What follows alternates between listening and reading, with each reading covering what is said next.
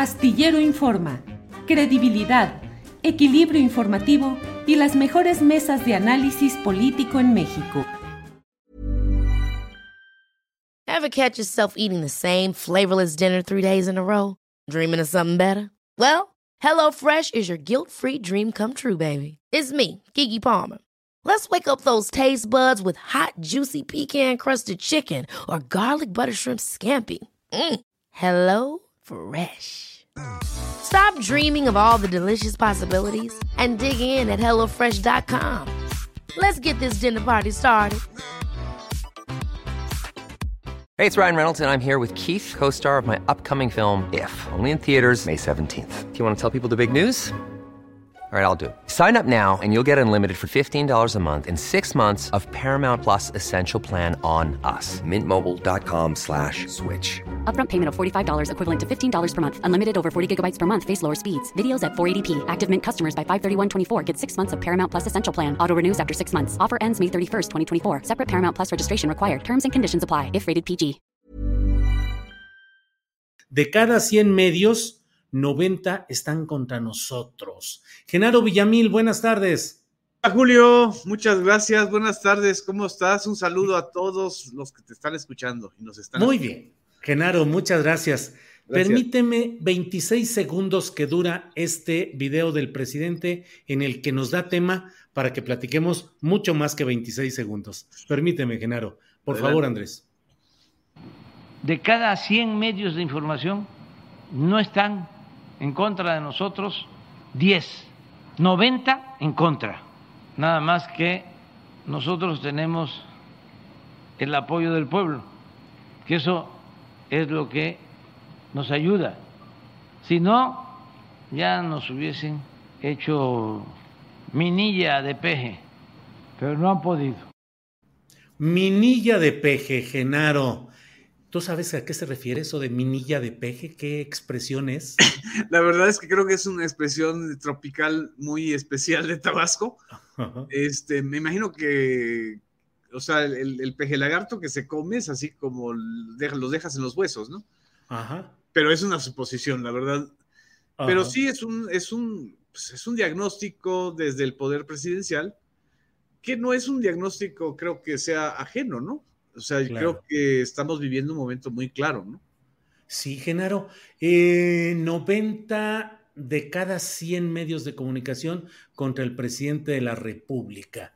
¿Qué implica o qué significa esa enorme carga de, pues, de dinamita mediática contra un presidente de la República, pero que no logra eh, estremecerlo ni derrumbarlo? Pero te pregunto, Genaro, esa concentración de poder mediático insatisfecho, frustrado hasta hoy, sigue vigente, sigue teniendo fuerza y puede tomar relevancia momentos más adelante, sobre todo rumbo a la sucesión presidencial?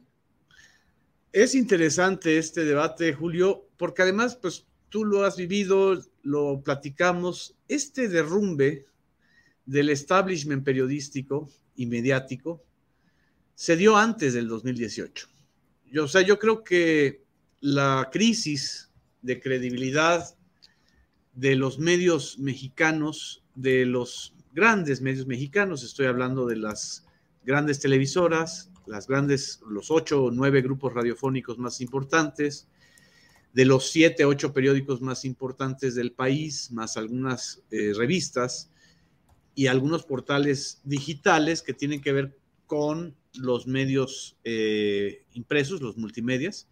Esa crisis se dio desde antes. Yo creo que 2016-2017 yo ubicaría el gasolinazo de Enrique Peña Nieto como un parteaguas, un parteaguas en donde por más que el consenso de los medios en ese entonces estaba a favor de la explicación del gobierno de Enrique Peña Nieto, el eh, nivel de de credibilidad y de aceptación de su gobierno cayó al 14%. Entonces, ¿cómo te explicas que se hubiera invertido más de 10 mil millones de pesos en un año para que el presidente tuviera solo 14% de aceptación? Entonces, ya desde entonces te estaba demostrando que esa operación de destinar enormes recursos a los medios tradicionales, los convenios de publicidad, los legales y los ilegales, o sea, el dinero que se mueve por debajo, que es el caso Alito lo, lo está documentando de una manera muy, pues muy directa y muy franca, cómo se pasa dinero a los medios para que hablen bien o hablen mal de alguien. Eh, eso ya estaba. ¿Qué sucedió? Que a pesar de esos medios, gana López Obrador. O sea, gana un, político que tiene o que ha hecho una carrera política eh, sin estar destinando recursos a la publicidad personal o a la publicidad de su figura. Pero esta gran cantidad de medios que estaban en contra de López Obrador pensaron, bueno, va, viene López Obrador y va a volver a repetir el esquema de repartir las enormes cantidades de dinero que se repartieron durante la época de Enrique Peña Nieto a los medios eh, tradicionales, que fue lo que sucedió, que este dinero ya no llega. Eh, por lo menos del lado del gobierno federal ya no son las carretadas de dinero que se invirtieron en el sexenio pasado, sobre todo, ¿no? Y también con Calderón.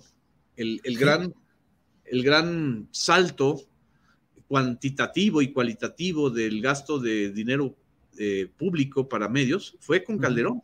Y bueno, pues ya con Peña Nieto fue grosero y grotesco, ¿no? Genaro, tú eres periodista y vas a seguir siendo periodista, aunque hoy estés en un cargo público.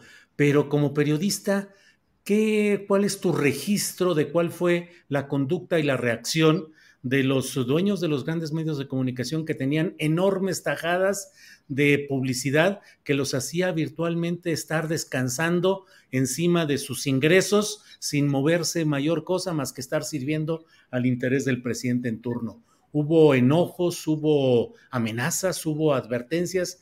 ¿Cómo fue ese registro? Yo creo que de los grandes, grandes, hay una especie de pacto de no agresión completa, por llamarlo de alguna manera, pero hay, pero hay una, hay, mucha molestia. Nada más analicemos lo que ha pasado en cuatro años, este, Julio. Eh, Televisa se vendió a Univisión. O sea, Televisa andaba en una de las crisis eh, financieras más fuertes, ¿no? Y Televisa, pues es un aparato, no es solamente un aparato mediático, Televisa es un aparato político, ¿sí? De enormes dimensiones, ¿no?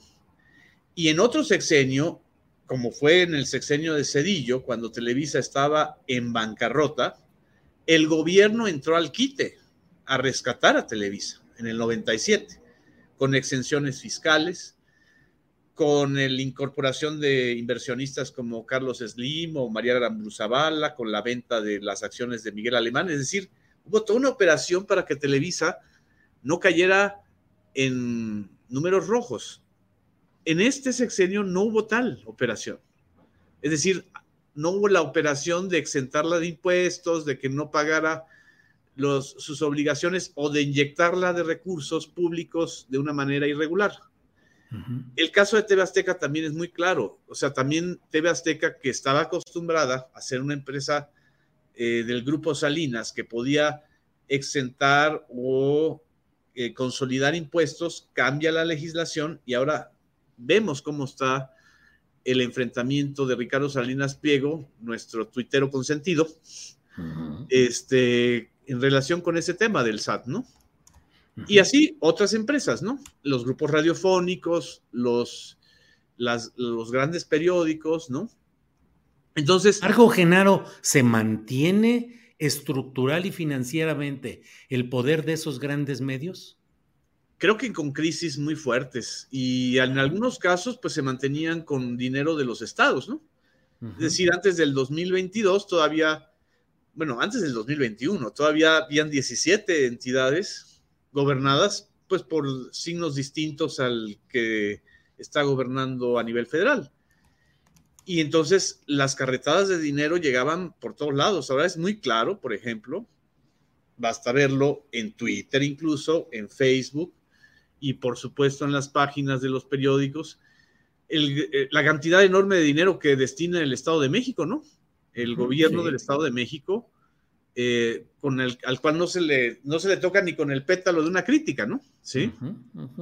Genaro, y dentro de este esquema, yo a veces me pregunto, bueno, eh, Joaquín López Dóriga, a pesar de todo lo que se ha exhibido de su vida profesional, de su conducta profesional, pues sigue con su columna, sigue con sus videos que tienen pues una aceptación que a mí me parece por encima de lo que debería de haber eh, dado los antecedentes que se han publicado de él, sigue adelante, presente, sigue, es uno de los tuiteros con mayor reproducción Veo a Ciro Gómez Leiva, que es eh, líder en audiencia dentro de la radio abierta. Eh, veo a Carlos Marín, que sigue adelante. Y digo, ¿realmente se les ha reducido esa audiencia o sigue o va, se va produciendo una especie de mm, olvido o de amnistía de la audiencia que dice, bueno, pues ya ni modo, son los que están y con ellos hay que seguir informándonos? Fíjate que yo lo que he observado es que espacios como el que tú has abierto con Astillero Informa en redes, que es un espacio tuyo, no es un espacio financiado con dinero público ni con dinero privado, o sea, no perteneces a ninguna corporación, o el espacio también muy interesante que han desarrollado los periodistas, eh, Álvaro Delgado y Alejandro Páez, en, sin embargo, y otros espacios de los youtuberos, no me gusta decirles youtuberos, pero son los que comunican, aunque no sean periodistas profesionales en YouTube, podrán tener poquito menos de audiencia o igual de audiencia que los otros, pero son mucho menos recursos de producción y mucha más credibilidad. El problema no es la audiencia, el número de, el volumen de personas que te ven. El problema es la credibilidad. O sea, yo creo que a, Joaquín se le sigue viendo mucho, pero ya es un referente en términos de credibilidad, ¿sí? Y a otros compañeros y compañeras periodistas que, porque los fenómenos de audiencia, o sea, de, acostumbrarse a, a, un comunicador o a una comunicadora, pues son lentos, es decir, uno va desertando paulatinamente, no de golpe, ¿no? Ever catch yourself eating the same flavorless dinner three days in a row? Dreaming of something better? Well, HelloFresh is your guilt-free dream come true, baby. It's me, Kiki Palmer. Let's wake up those taste buds with hot, juicy pecan-crusted chicken or garlic butter shrimp scampi. Mm. Hello Fresh. Stop dreaming of all the delicious possibilities and dig in at HelloFresh.com. Let's get this dinner party started. Hey, it's Ryan Reynolds, and I'm here with Keith, co star of my upcoming film, If, only in theaters, May 17th. Do you want to tell people the big news? All right, I'll do it. Sign up now and you'll get unlimited for $15 a month in six months of Paramount Plus Essential Plan on us. Mintmobile.com slash switch. Upfront payment of $45 equivalent to $15 per month. Unlimited over 40 gigabytes per month. Face lower speeds. Videos at 480p. Active Mint customers by 531.24 get six months of Paramount Plus Essential Plan. Auto renews after six months. Offer ends May 31st, 2024. Separate Paramount Plus registration required. Terms and conditions apply if rated PG. Lo que yo estoy observando es que hace falta cuadros nuevos. Cuadros de relevo, periodistas y comunicadores de relevo, no para este episodio, para este periodo de gobierno, sino para toda una nueva era de, relación de medios, sociedad y poder. O sea, creo que lo que estamos realmente en un punto de inflexión, eh, en, un momento en donde están las condiciones dadas, ahora sí, para que surjan eh, nuevos modelos y voces de comunicadores y de comunicadoras que estén más conectados con las necesidades y, lo que quiere comunicar las audiencias, ¿no? Obviamente, al presidente de la República le preocupa que la mayoría de los medios estén en contra y obviamente le gustaría que la mayoría de los medios estén a favor, ¿sí? Ese es un tema que pues es el interés del, del poder político, ¿no? Eso siempre va a ser así. El tema es que también no estén a favor solamente del gobierno, sino que tengan credibilidad y que la, audiencia les crea. La, en el sexenio pasado, la ecuación era al revés. El 90% estaban a favor del presidente Enrique Peña Nieto y del gobierno de Enrique Peña Nieto, el 10% en contra, pero a ese 90% no se le creía. ¿Sí? Sí, Genaro, eso me lleva a plantearte de manera clara algo que yo digo y sostengo con frecuencia en redes sociales, sobre todo en mi columna a veces, el hecho de que a mí me preocupa que creo que no se ha podido avanzar lo suficiente y lo adecuado en la construcción de una alternativa en cuanto a televisión, a radio públicas, la propia agencia Notimex en una huelga larguísima y que esta administración no ha podido construir la nueva, la, alternativa poderosa y fuerte frente al periodismo de intereses particulares. Sí, ahí hay una corresponsabilidad mía de los que estamos eh, al frente de espacios públicos. No es un tema fácil, no es un tema de, de, de empiezas y ya tienes eh, nuevas comunicadoras y comunicadores precisamente porque no habían cuadros. La derecha, la derecha electrónica, por llamarla de alguna manera, ha formado desde hace más de 40 años a sus comunicadores. Y la izquierda o las izquierdas dejaron de formar comunicadores. Somos muy pocos, por decirlo. Claro, pero ahí está Ernesto Ledesma, Alberto Nájar. Claro, em, Vicente Serrano, Laura Sánchez Ley, que acabo de hablar ahorita con ella. Eh, hay muchos cuadros, me parece a mí, eh, generados en estas redes sociales, pero la política pública respecto a televisión, radio y Notimex me parece que no ha funcionado. Ha funcionado parcialmente, sinceramente. Es una desgracia que la huelga de Notimex y ahí se haya prolongado tanto, tanto que la agencia de Estado mexicana, pues estuvo ausente durante el tema de la pandemia, ¿no? Cuando se necesitaba mucha información. Y sigue estando ausente. Y sigue estando ausente porque sigue en huelga. En el caso del SPR, que es el que a mí me toca directamente, cuando yo recibo el SPR, recibo una institución damnificada, no tenía instalaciones, no tenía eh, estudios de grabación, eh, todo se terciarizaba, no se producía internamente en fin, es un proceso de tres años que ha, costado. Eh, canal 11, que es un canal del Instituto Politécnico Nacional, eh, han habido cambios no lo suficientemente acelerados como nos hubieran gustado. Y también el IMER, Radio Educación, Canal 22, han estado en una situación de precariedad, pero aún así ahí han surgido mm, voces nuevas, están colegas eh, muy importantes como, periodistas. No creo que la solución sea traer a todos los youtuberos o los que tienen medios digitales exitosos al, ámbito de los medios públicos, eh, porque no sería sano ni para, ni para unos ni para otros, ¿no? Creo que hay que paulatinamente incorporar a los que tengan un sentido dentro de la comunicación pública, ¿no? pero de que ha hecho falta, eso estoy absolutamente de acuerdo contigo. Es decir, ha sido más lento y menos dinámico de lo que la situación lo, amerita, ¿no? Pero también entendemos que estamos en un, en un momento muy distinto, muy nuevo. Eh, incluso se están, son tres procesos los que yo veo eh, enlazados y te digo cómo los veo porque además me, está tocando encabezarlos en el caso de los medios públicos.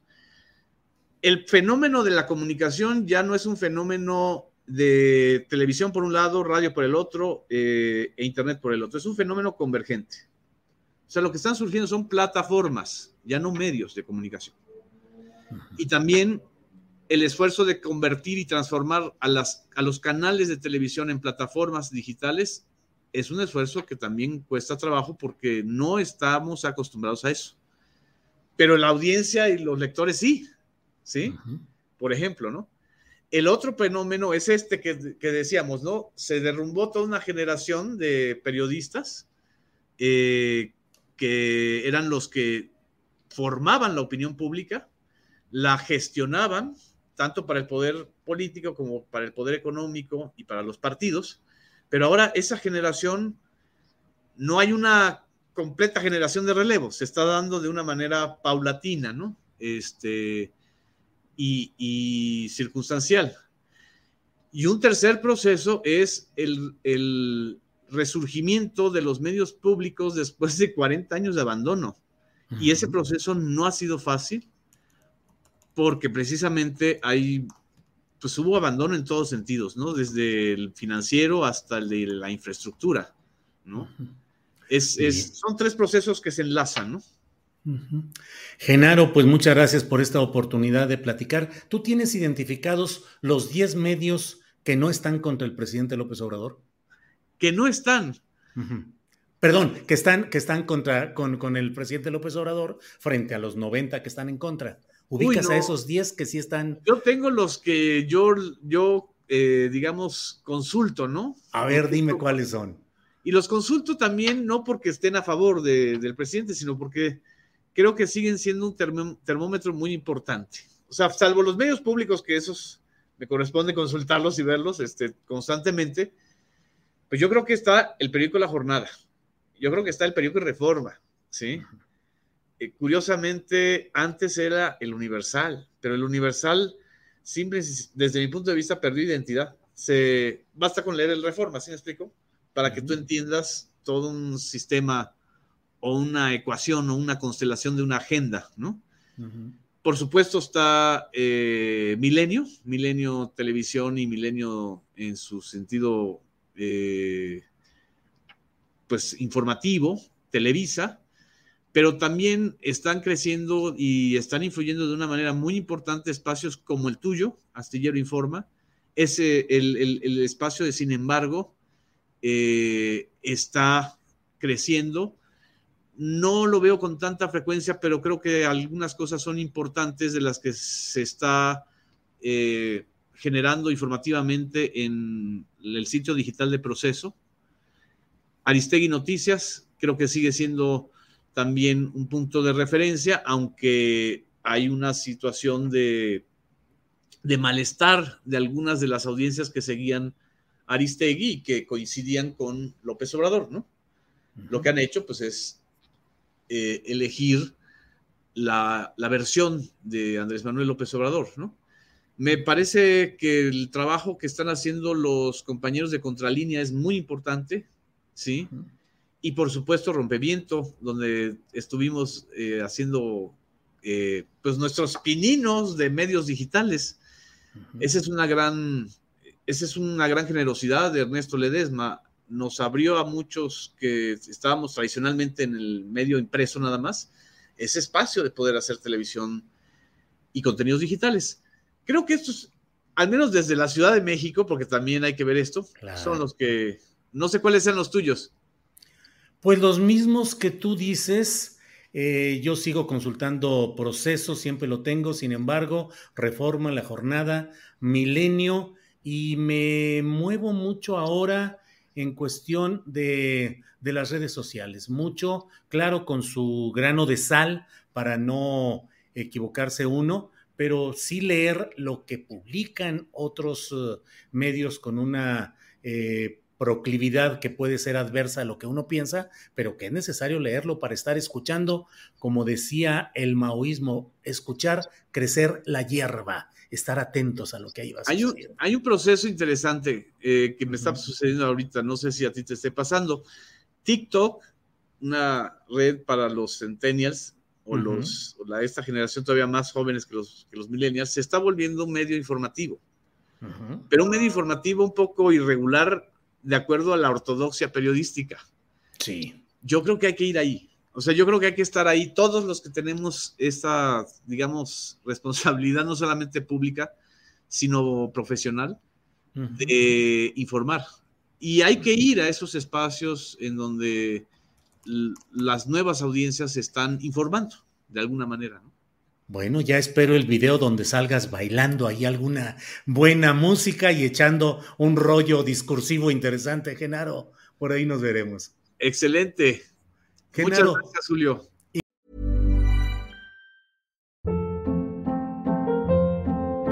Hold up. What was that? Boring. No flavor. That was as bad as those leftovers you ate all week. Kiki Palmer here, and it's time to say hello to something fresh and guilt-free. Hello Fresh. Jazz up dinner with pecan-crusted chicken or garlic butter shrimp scampi. Now that's music to my mouth. Hello Fresh. Let's get this dinner party started. Discover all the delicious possibilities at hellofresh.com.